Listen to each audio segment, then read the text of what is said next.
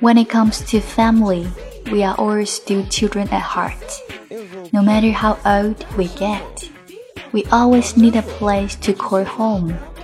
面对家人的时候，在我们内心深处，我们始终觉得自己还是孩子。不管我们年龄多大了，我们还需要一个称之为家的地方。Dog, father. I do it to you real hard, then it gets hard.